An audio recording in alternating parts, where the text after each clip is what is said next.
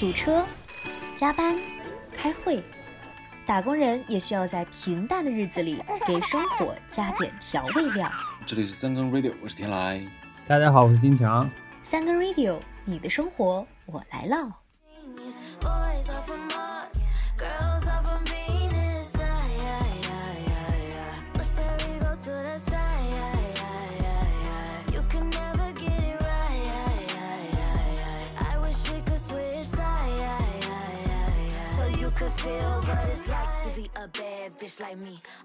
Hello，大家好，这里是三更 Radio，我是天来。大家好，我是金强。今天这期节目啊，我们再次回归办公室，聊聊办公室的穿衣讲究，职场穿着。啊，是这个职场穿啥，其实还挺重要的，除非是那种啊彻底放浪形骸之外的大神，或者就是老板，们，不在乎。嗯，但是对咱们这种普通员工来说，尤其是女生啊，穿衣真的还挺重要的。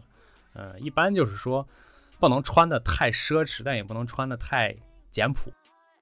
不能太个性张扬，但是你还得给自己留点这种小空间、小余地、小心机。但是我猜呢，可能你平时不会特别的去讲究什么穿着呀、打扮呀，毕竟你是老板身份嘛。一方面是这样啊，就老板当然肯定在一个公司里面不能太过分，然后你和这个为了保持队伍团结嘛，你你和员工之间可能差距越小越好。便于大家交流，但是不管是老板也好，还是员工也好，基本的这个穿衣的这个底线还是要遵守的，不论男女啊。我平时呢，就可能就是穿，就是没啥没啥搭配这种，就是这也是很多很多人在职场穿衣啊打扮方面这个有困难，就是因为大家都都知道穿，但是不会搭配，就可能。出来的这个效果就并不是那么的理想。对你说的这个最底线的肯定得有啊，你这个如果实在是不穿的话，肯定也不让上街。这个在没上班之前呢，经常就听人说什么白领儿白领儿，对吧？啊，总觉得这个白领儿特别特别厉害，或者说特别标准，然后就特别容易联想到这个职场的一个标准的人设或者标准的一个形象，就应该穿着这个白衬衣或者是这个白色的一些。元素吧，然后代表这个自己的职业性，代表自己非常专业。白领就是你，你这么感觉就像是白领就得是领子是白色的，那 白大褂也是白领子，对吧？医生、厨子、屠宰场的师傅都符合你所谓这个白领的这个职业形象啊。对，这个太太形而上学了啊！如果非要从这三个里边选了，其实我挺愿意当厨子的。扯远了，扯远了。以前就觉得这个白领特别好，现在上了几年班吧，发现。好像不太确定自己到底属于什么领，所以呢，我就呃为了咱们这这期节目，我专门查了一下白领的定义啊，是这么说的啊，白领。受过良好的教育，因一技之长而被老板聘用为管理层或做一些文职的事儿，他们在工作上能独当一面，面对无常的世事显得更加达观，处理问题的方式也更趋实用。目前，白领阶层的主体是在二十五到四十岁之间的人群。按美国的标准，白领是指年薪八万美元、从事纯粹体力劳动的人。这个定义反正是这么写的，但是这个定义还挺挺清晰的。但是你要是不不这么介绍的话，我我真的以为国内的白领可能月薪八万呢。啊，就是白领的这个薪资，按你说的这个是美国标准嘛？但是可能各个国家这个经济发展不一样，它可能定义不太一样。但是在大家的这个印象里面，白领可能是属于高收入人群，然后不管是衣着啊，还是生活这种呃日常生活的这个质质量啊，都感觉非常高，就是那种哭泣的时候眼泪都是啪啦哒啪啦哒的掉，就是这样的一个形象才是一个白领的形象啊。你说的那种白领都是电视剧里白领，就是塑造的一个非常光鲜亮丽的生活。但是啊，我对照了一下我自己啊，就跟这个定义，我发现。好像除了确实是被老 老板雇佣的啊，有这个签了合同，还有就是这个年龄在这个党里边。除此之外，啊，这些什么什么这个态度啊，什么这个处事哲学啊，对，还有这个包括他的这个美国的工资标准啊，都达不到啊。尤其就是这个工作上独当一面，面对无常事事更加达观，这个真的做不到。对，确实这个面对一些突如其来的事情，就是呆若木鸡，强直静止。对对对，啊，还有就是年薪这个事儿，年薪完全达不到啊，所以我觉得，如果严格的去卡这个定义的话，我应该不算白领。就是确实，但是呃，你不算白领，但是也应该不是蓝领，就是这几个白领、蓝领这两个颜色的领子嘛，主要是主要其实区别就是从事的这个工作，还还有具体的一些岗位吧。像蓝领，咱们也查了一下这个专门的定义。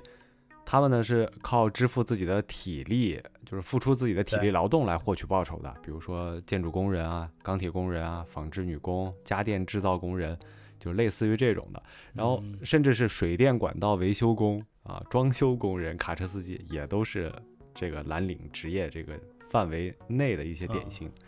蓝领的这个本质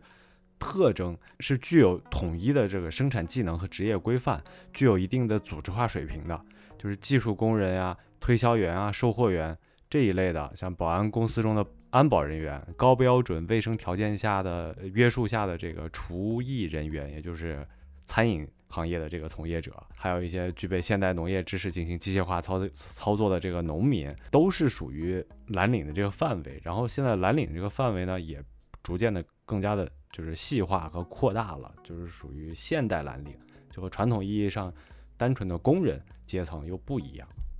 啊，是，哎，要这么说的话，其实我觉得好像我跟蓝领比较像，因为我 确实有一些这个生产的技能和职业规范，然后也有一些组织，然后每天就干这个，不断的拧螺丝钉儿，就是算互联网民工嘛，啊，新当代的新蓝领，确实也是靠着这个体力，然后支撑自己加班获得一些报酬，有点有点接近了，有点接近。啊。我查的过程中呢，还查到一个理儿，就是跟你的情况感觉比较接近，是这个叫金领，指的是呢那些在公司的管理人员，如 CEO、CFO、COO 啊各种的 O，还有就是高级知识从业人员，如工程师、律师、各个行业的分析家、预测家、高级编辑，然后什么这个口译人员，还有这个包括程序编制人员，这应该就是。咱们说的这个技术吧，对吧？就类似于这样子的各种各样的角色，各种各样的职业都属于蓝领。我觉得你呢，应该就是属于蓝领的前一段，这个 CEO、CFO、COO 和各种 O。按这么讲下来，其实觉得它还是以薪资作为划分标准的。其实，像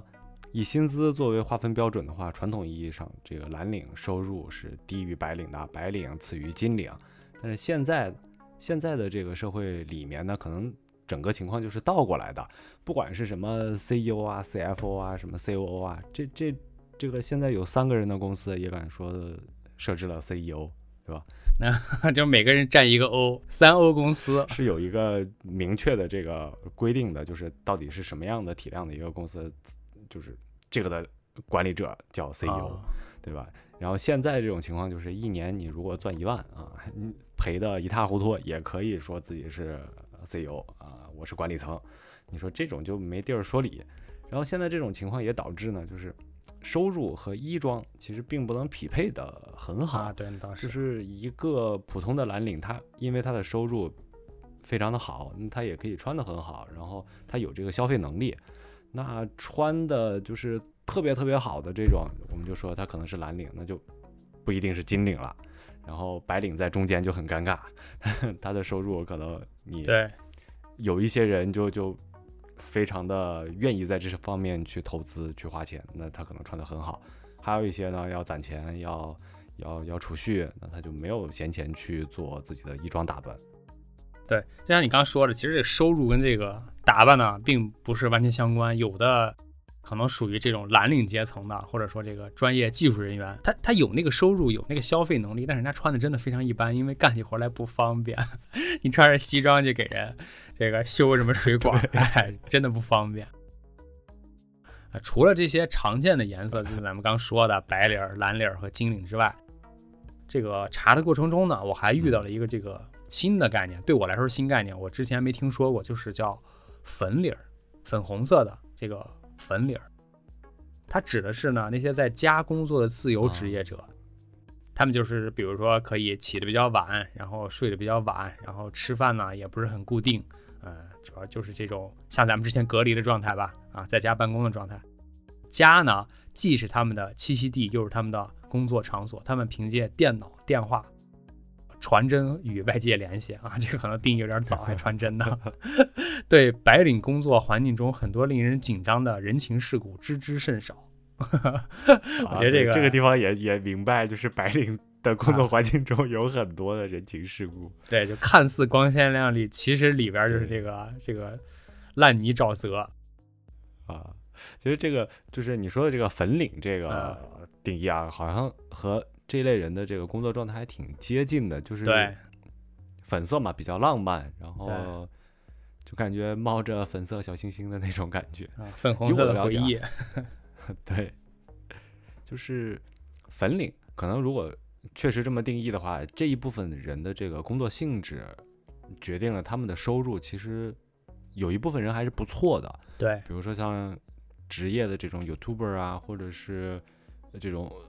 我们定义上的网红啊，就是真的有一些粉丝的网红啊，这些可能挣的，他确实比金领都多。就是他的收入水平，然后以及他的生活质量可能更高，因为他的收入决定了这些。对，啊，就是最后这个，我觉得他不能完完全全的去卡他的收入是一个在属于谁上谁下这种关系，他可能收入的这个范围很宽，他可以对对对赚很多，他也可能就啊这个只能温饱啊，但是呢，他最重要的就是就是不用去办公室，这样的话真的是。就我的感受呢，还是不去办公室工作还是很轻松的，省了很多的事儿。你不用在那个泥地里边趟着，你不用陷在里头啊。而且这个呢，真的这个看似真的最爽，但是可能会工作和生活有点分不开，因为你并不确定你几点钟要开始工作，几点钟结束，几点钟下班。一般在家状态就是你睁眼就开始工作，你闭眼睡觉就代表下班。嗯。不过呢，我觉得就是咱们说了这么多的理儿啊，四种理儿，特别像它每一个里边的这个概念呢，都有点像那个星座运势，是吧？就哪个都对，哎，哪个都有那么点相似，哪个呢又不完全对，然后全都是那种模棱两可的那种话，你就往里套吧，你愿意当哪个理儿你就往上套吧。他用这种领子颜色，其实区分这个职业啊、人群啊，其实。我们只能说有那么一点点道理了吧，但是现现在社会因为这个职业的这个差异性或者多样性，多样性，并不能单纯的以这个领呃就是什么金领蓝领啊这些来去定义一个人的这个职业。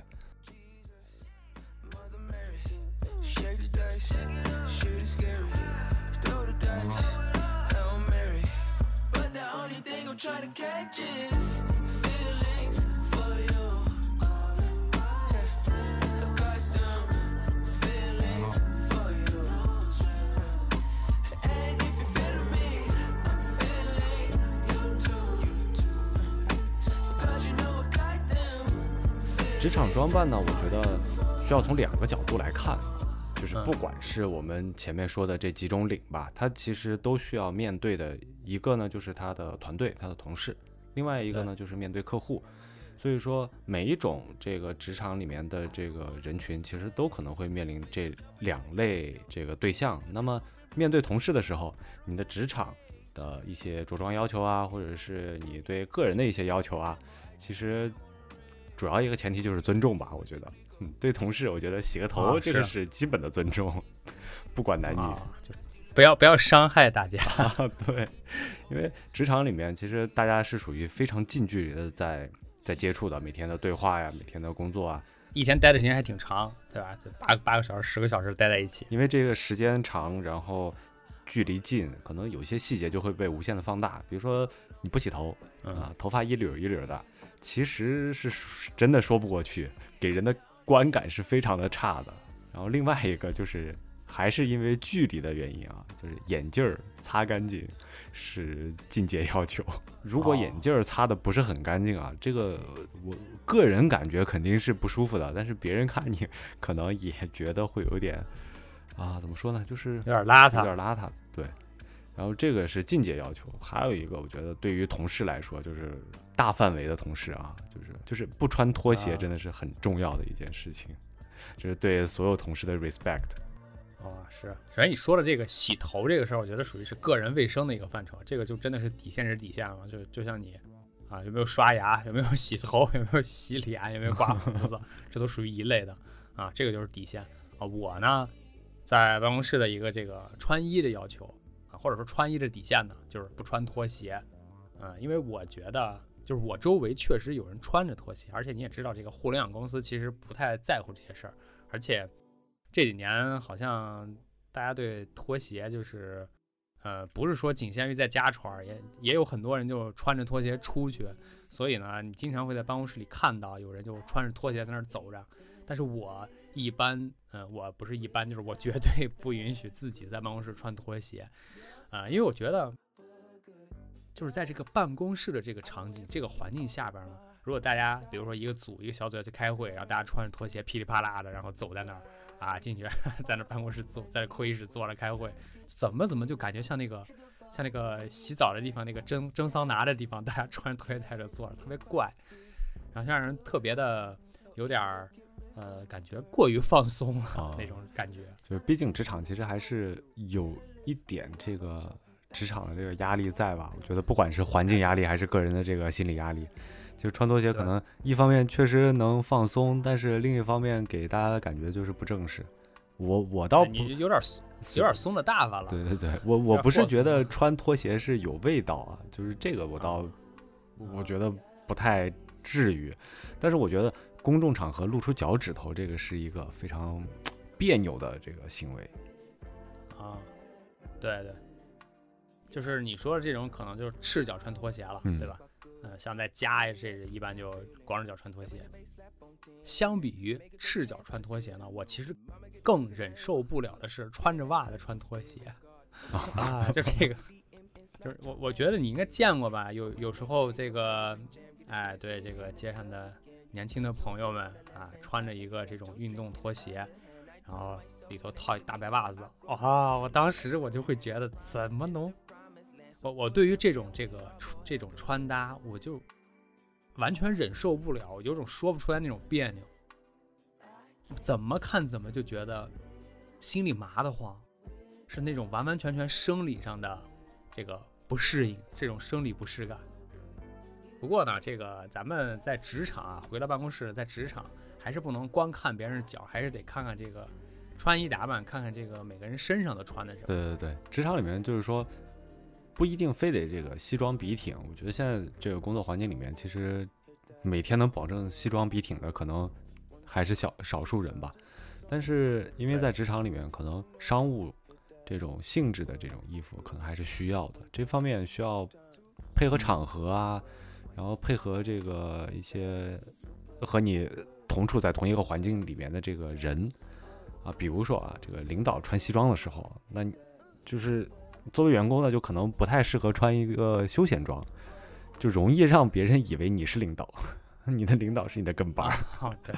然后领导穿休闲装的时候呢，那可能员工可能就更适合的是穿西装。就不然的话，这一队人都是休闲装，这个就不是特别的正式，你也不能衬托出来这个 领导的英明神武，对吧？特别之处是吧？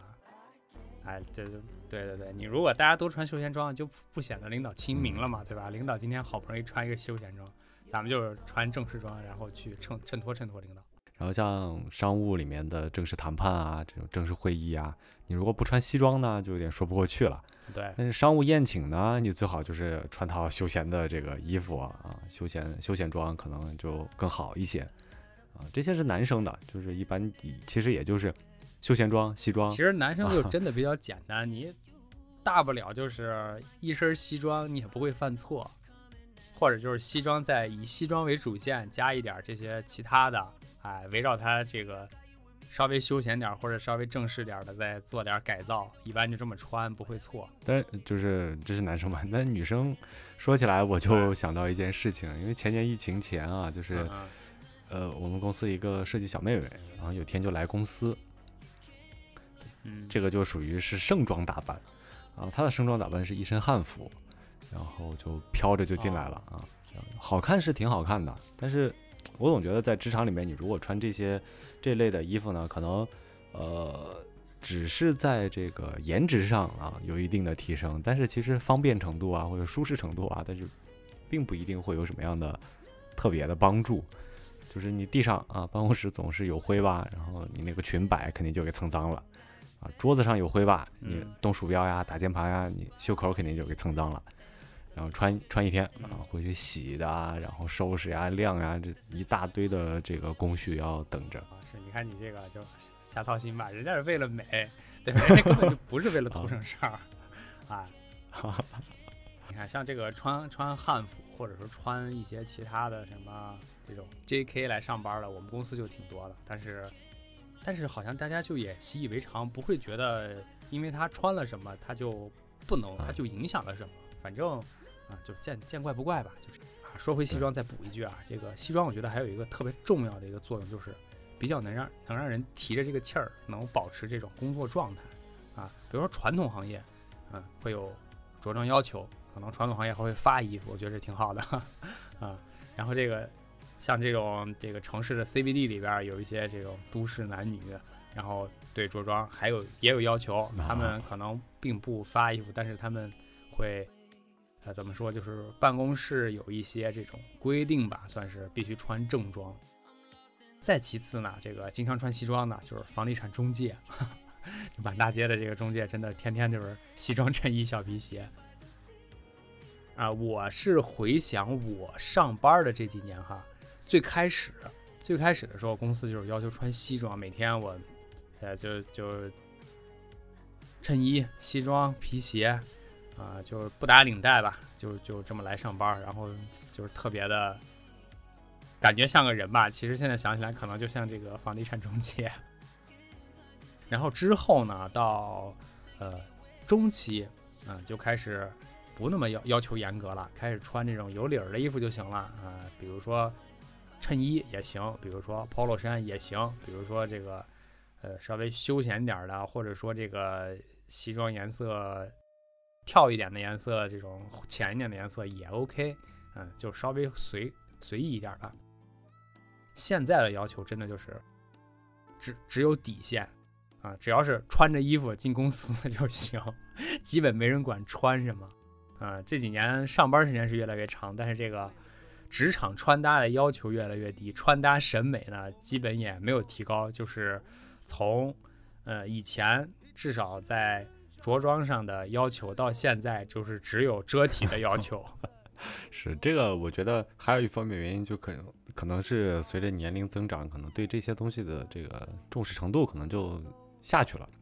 毕竟都已经结了婚了，对吧？也这么大年纪了 啊，如果一天还特别注重打扮，总觉得是比较奇怪。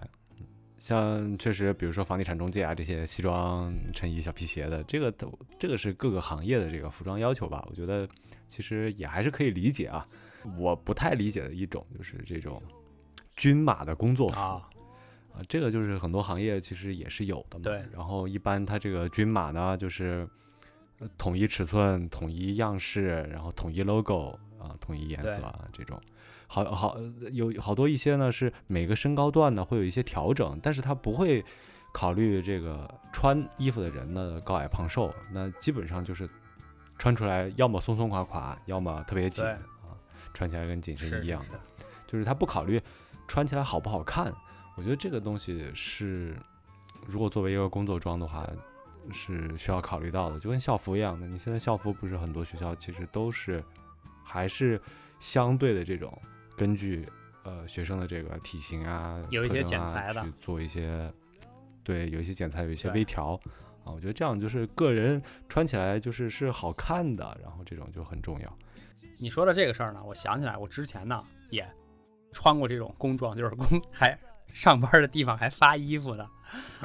其实呢，第一个目的就是为了让大家统一，这是一个非常非常直观的吧，就是大家穿着统一，然后显得整齐，然后显得这个呃管理能力非常的强，但实际啥都不是。还有一个内部的因素，可能你没有领过衣服，你并不知道啊，这个衣服其实是有限的。然后他会先紧着这些比较重要的人，这些领导他们去挑。然后呢，像我们这种职场地位比较低的人呢，没得挑，所以就只能在那些不太合适里边挑一个不知道稍微 合适一点的，最后导致最后导致呢，你穿在身上，它真的不合身，但是它已经是这个不合身里边最合身的一件了，真的没办法。哎，我之前就是有一个，呃，公司发的一个外套吧，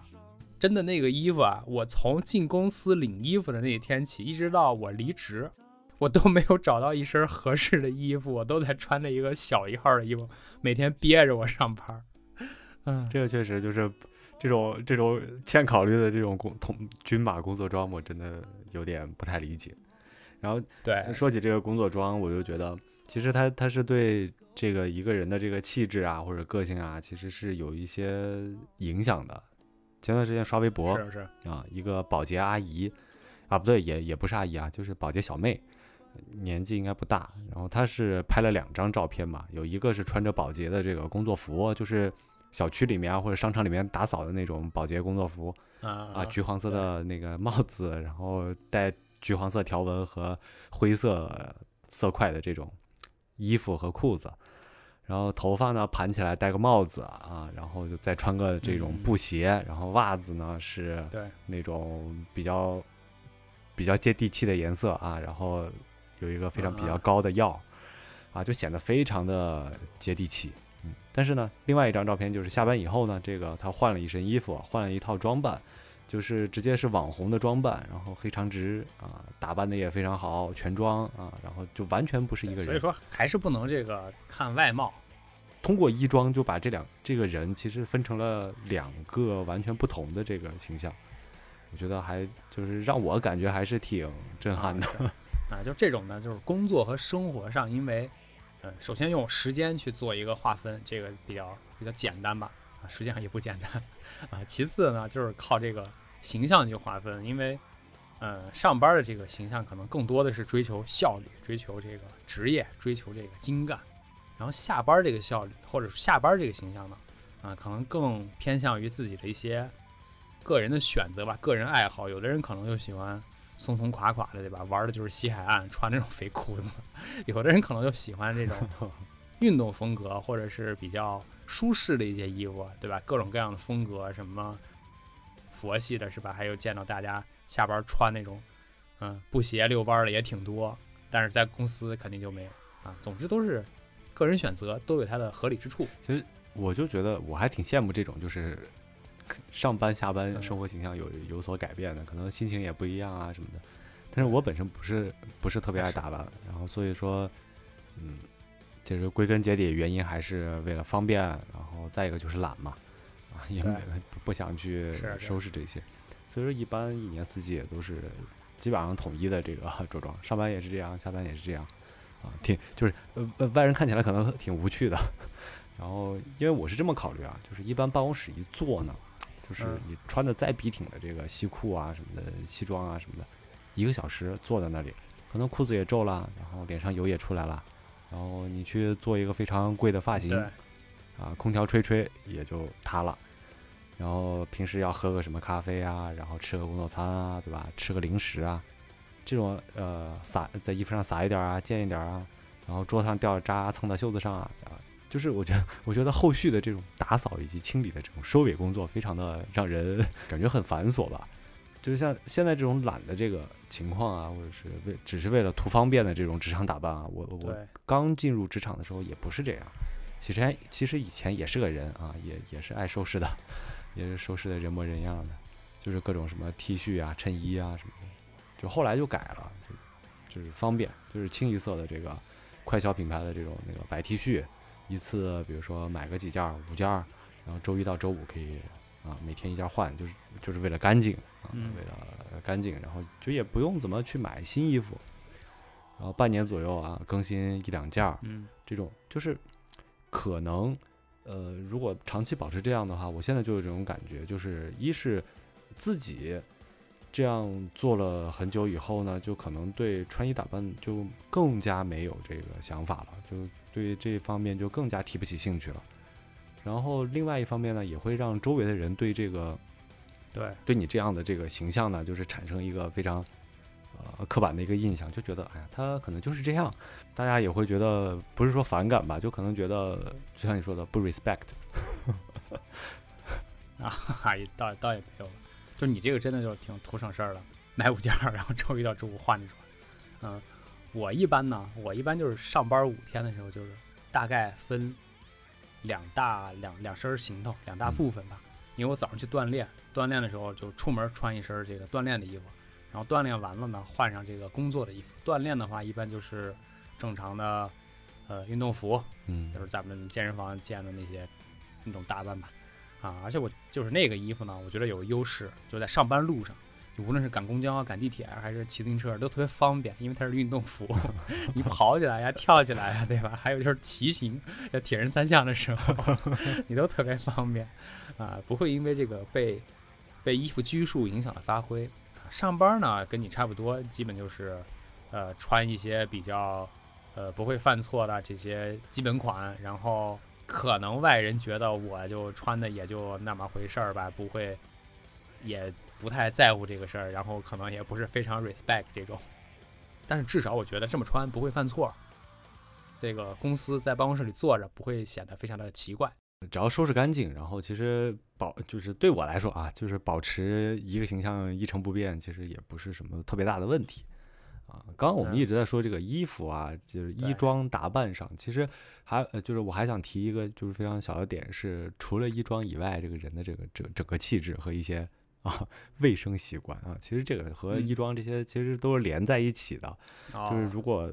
对他如果有联系，对对对，注重一方面，可能另外一方面也不是很注重啊。以前我遇到过这样一个人啊，他他不是同事，是别家公司的这个同行。因为一些工作呢有一些接触，然后这个人就让我深刻理解，就是职场里面可能都不需要特别的精致，但是你绝对不能不修边幅。然后这个哥们儿呢，就是一口黄牙，口气巨大，整个形象会比较油腻。这这这都不是一般油腻，这是地沟油，味儿特重那种感觉啊。这样的形象就是说他整体的衣着打扮也好不到哪里去，给人感觉就是比较土啊，就是不仅土还 low，就和周围的环境和。见面的这些人啊，就你就感觉很违和，然后和他面对面也会怀疑人生啊。明明是大家就是因为工作需要对接或要交接，可能大家的这个就是理念呀、什么思路啊，大概应该在同一个 level 上。但是，但真正实际上就是你看这身形象，也会觉得我我我我是谁？我在哪？我我为什么要和你说话？这种感觉啊。然后当然了，你你只从外表上你是没有办法直接就评价他的工作能力的嘛。但是这种形象其实很容易让人先入为主的感觉，这个人挺 low 的。那他干的活啊，或者他能力啊，其实可能高级不到哪里去。对他不起决定性的因素，并不会因为这个人穿的很好，或者是这个非常注重打扮，所以他的工作能力很强。但是呢，呃，可能大概率就是这个人，呃，有点。像你刚说的上述一些这种问题吧，无论是打扮还是个人卫生的问题，会觉得他大概率不是非常的靠谱，可能会出坑，所以不愿意把事儿交给他办，啊，这只是一个概率问题。嗯，对，所以说这个其实就引出来这样一个问题啊，就说职场中必须是要打扮精致的吗？就是必须要把自己打扮的非常的。就是光鲜亮丽，非常贵嘛，就这种啊。我觉得如果非要把周一到周五换不同的衣服、不同妆发、不同首饰这种、这种、这种定义为精致，那肯定是不必须的。那就像我们正常，比如说两天换一套、三天换一套，其实我觉得没什么问题。这个是职场里面可能大家很多人都是这么做嘛。啊不，前提是我我这个地方我觉得还是得，就是你得一天换一套，但是一周的循环在二到三。为什么呢？如果你连续两天穿衣服，大家会怀疑，哎，你昨天晚上是不是没回家呀？你上哪儿去了？啊，或者是要不然你是不是没洗澡啊？对不对？啊，对，就有这种一些无端的猜想，或者这个猜想倒也没什么营养吧。但是办公室八卦嘛，对吧？无非不就这些事儿。对对。其实像我们刚刚说衣服啊，这些是我觉得没什么问题啊，个人选择嘛。但是前提啊，就是还是咱们最前面说的啊，这个要洗头，啊，注重个人卫生。卫生。然后有个概念，其实我们一直在说嘛，就是叫打扮得体啊。这个得体其实是一个范围，一个概，一个比较宽泛的概念啊。就是说，你长得不一定是漂亮的，那你打扮的清爽一点，然后就是和环境融融为一体啊，这样也就也就可以了。把自己打扮成打扮成办公室里的一棵绿植 啊。然后，如果你长得长得比较漂亮呢，就是大家公认意义上的漂亮，那你就低调一点啊。我我觉得这种事可能可能会和整个这个工作环境啊，或者是这个职场人际啊，可能会稍微的有那么一点帮助啊。对，就协调一些，一致一些。工作之外的时间。其实你说化全妆还是就是在，比如说在家里你不穿啊，这种其实是没有人管的。然后但是办公室里嘛，重点啊还是团结同事。你刚说的这个是就是偏女生嘛，男生这方面其实不太显著，主要是在在于女生啊。就以我的经验来看呢，就是这个女生刚入职的时候，真的是打扮特别好。就是恨不得每天就是全妆，然后就头都盘上，就 赶上出席这个什么奥斯卡 颁奖典礼似的啊。然后后来呢，就跟大家熟了，然后也开始觉得好像，哎，都差不多嘛，对吧？大家，然后就开始不那么讲究了。不过呢，我觉得就是这这个事儿，呃，其实是相比于过度穿搭是好的，或者说就是这个返璞归真的过程，比这个越来越夸张的过程呢，是是更好的。因为过度穿搭真的会导致这个人非常的非常的明显，非常的突出，然后有种这个鹤立鸡群的感觉，然后导致整个跟呃办公室的大环境啊，还有跟这个周围的一些同事啊都不太一样，然后可能也会导致一些这种团结上的问题，办公室里的这个对吧？啊，各种各样的。这个小问题吧，不过就是穿搭，其实还是个人选择。我觉得有一些人，就像你说的，他全妆啊、盘着头啊，这种怎么说呢？就真的只是让这个人显得比较独特吧。正常情况下，就是不不不建议这么做，但是也也我们也不能说说你不能这么做啊，这个倒没有。而且就是说，那个你穿的再好，对吧？你出门穿再好，你。这个头盘的再高，你上地铁上走一趟，对吧？下来以后也就一塌糊涂了，都。哎，当然了，不可否认嘛，职场里面会打扮是一个软实力。这个这种实力就是对用得到这种实力的时候，其实你自己是不知道的。就是很多时候，就是有一些机会啊，有一些情形啊，可能会就是对你有所帮助。问题是，很多情况下，现在啊，就是说我们都是打扮的过了。这个涂抹的过厚啊，什么粉底打的过过厚啊，都都卡粉儿的那种，对不对？就是很很容易卡粉儿啊，这种这种就会让人产生反感情绪。你说的这种，其实它也是一种不专业的体现。就是你在化妆这个事儿虽然很在乎，但是不好意思，你并不专业，你没化好，大家也会觉得你还不如不化，可能把事儿交给你办，你也有点拿不下来。还有一种比较极端的这种情况啊，就比如说这个你打扮的特别贵。啊，比如说公司财务啊，背着驴牌儿啊，穿着香奈，带着宝格丽啊，这个就显得有点过贵了啊，就是高端精致。但是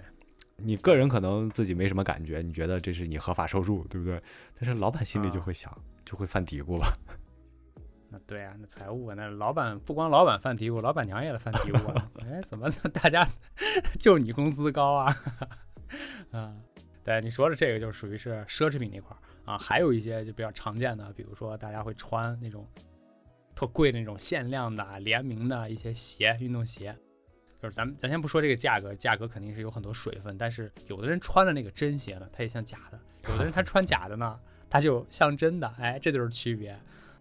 这就和办公室八卦有有所关联，就是这个工资，办公室工资收收入水平，其实大家虽然说具体的不知道，但是上下你也不能比别人多出一个零，就这个范围内，在这个范围内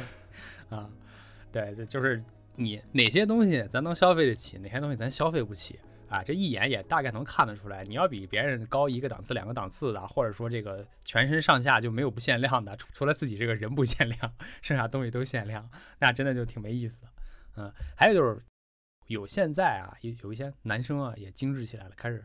化着妆带妆来上班了啊。虽然这个事儿呢，就是纯属个人自由，我觉得男生化妆也倒也无妨吧。这因为确实有的人就可能他对自己的这个这个面容要求比较高，有的人可能比较在意，哎，对他比较在意，所以他就这方面想去做一些补充。但是呢，对于就我觉得像我这种，我可能不会或者说短短时间之内吧，我应该不会化妆去上班，我可能最多就洗把脸，抹个油我就去了，啊，不要让这个皮肤显得太干燥，啊，仅此而已，啊，但是我就对于这种，嗯，其他人如果男生来化妆，我就会觉得，哎，好像有点卷，哎，这有点压力，对我造成了一些这种这种焦虑感。是这个工作就是工作岗位啊，或者职业不同，可能这一方面是有一些差异的，比如说一些时尚领域的啊，或者。呃，这个叫艺术领域啊，他他化妆这个是情有可原嘛？我觉得是是正常的一个事情，然后职业所限啊。但是正常，比如说一个在写字楼里工作的一个白领啊，他如果化着全妆这种来上班，可能就是办公室的小姐妹们都受不了的。然后啊，对，就别说男生受不了，女生可能都会觉得什么怎么回事啊？日常可能就长时间对着电脑嘛，你护护肤这种是正常的，你擦油啊，或者是补补水啊这种，我觉得现在男生已经比以前就是可能更加精致了，都就就大家对护肤啊、对补水啊，可能都有一点了解啊，就去做一些这个，我觉得就已经其实够了啊。然后女生其实我也不知道该打扮成什么样，在这个办公室里面是合适的。啊，这个就大家自己评判了，就是看周围身边的这个同事是怎么样做的。我觉得只要保证一个大致水平，应该就不会错。啊，由此其实我也想到啊，就是说这个你特别精致的这种装扮，不是说不可以，而是也是要看环境的。就是说你如果每天挤着地铁去上班，然后呃骑着共享单车去下班。对吧？这个你再精致的妆容也经不起这么折腾。是啊，这个公共交通上走一遭，你穿的再好，其实到了就出了地铁，一基本就是已经一塌糊涂了，稀了逛摊了就已经。然后如果是就是城市啊 CBD 这种写字楼，你确实需要做一些打扮上的这个投入或者是一个收拾吧，就是不然我觉得你会和整个环境显得格格不入。其实这样的话，对自己心里也是有一点。影响的，就是可能压力更更多了吧？你本来就已经职场焦虑、工作焦虑，然后这会儿还来个外貌焦虑，这个就不太值当。你还不如花点时间去收拾一下啊！职场其实归根结底还是劳动场所，你不管是一个多高级的一个工作环境，还是一个工地，对吧？其实衣着打扮其实都是，就是要看你最终的目的。你是确实就是为了让自己更加舒服。一般我们就说。是搬砖，那你就是为了更加舒服的搬砖。然后，如果你只是为了想在职场里面独树一帜啊，就是这个也你就打扮的特别精致，然后去挤地铁，也没有人呃，就是叫什么斥责你，或者是也没有人反对你。当然，最终还是看目的嘛。你是为了让自己体会这种吃饱穿暖的这种基础的幸福感，还是体会那种美丽动人的这种？窘迫感啊，还是看最终目的。是是，你对你要这么说的话，肯定还是吃饱穿暖嘛啊！现在随着年龄的增长，这个穿秋裤是越来越对对，反正是，这谁舒服谁知道啊。这个打扮啊，首先我我觉得第一点啊，这个打扮是一个非常看情商的事儿，因为你不能愣打扮，你不能只打扮，嗯，你得跟这个环境相融，就是你。打扮之后会对周围的环境释放出一些信号和信息啊的同时呢，你还得去捕捉这个周围反馈回来的信号，哎，对对吧？你再去再去看你自己这边是高了低了，对吧？做调整，这样才比较合适。最终的目的呢，就是第一个，像你刚说的，可能这是一个劳动场所，你要搬砖，那就还是最好。啊，把这个手套戴上，把头盔戴上，咱就别整那么洋气。如果说你是 CBD，那就跟大家穿的一样，该呃这个职场穿什么，就是男生穿什么小西装就穿啊，这也没什么问题。总之是不要出格，就是合适。呃，第二个呢，我觉得比起精致来说呢，更重要的就是舒适。这个舒适呢，一个是呃对自己的这种舒适，呃，比如说你穿的衣服可能号太小，就像以前我那个。啊，公司发的衣服就是号特别小，我每天就绷得慌，所以我就一般套到公司去，我就给它挂椅子上，就不太舒适。第一点就让自己身体舒适，第二点就让自己心里舒适。可能有的衣服穿起来确实有点拘束，你会觉得哪哪都不舒服，这就是心理上造成了一些不适感。嗯，所以这个可能不是特别合适吧，然后就是取它的反面更合适的话，就是咱们得让穿一些衣服呢，在大家觉让个人都觉得心里是舒适的。然后呢，达到身体舒适和心理舒适之后呢，我最重要还有就是让别人也舒服，别人不会首先不会觉得你穿的这个衣服，或者不会因为你这个这个外貌给别人造成一些这种干扰，例如说你穿的特别扎眼，然后就或者说特别辣眼睛嘛，别人就受不了，或者说，呃，还有一种情况就是你不会引起很多的人的这种讨论和关注，这个在办公室就还挺重要的，因为毕竟大家。啊，也不是上一天、上一个星期、上一个月，大家还是得对吧？就是混个一年半载的，在办公室里，所以跟同事的关系也挺重要，跟呃这个办公室里的环境也需要做到一个融合和保持一致、协调。办公室如战场，职场如战场嘛，就是过分引起关注也是，嗯，呃，这个战场战场大忌，枪打华丽鸟。对对对。啊，那好了，这一期的三个 radio 我们就聊到这里，我们下期再会。行，先聊到这儿，拜拜，拜拜。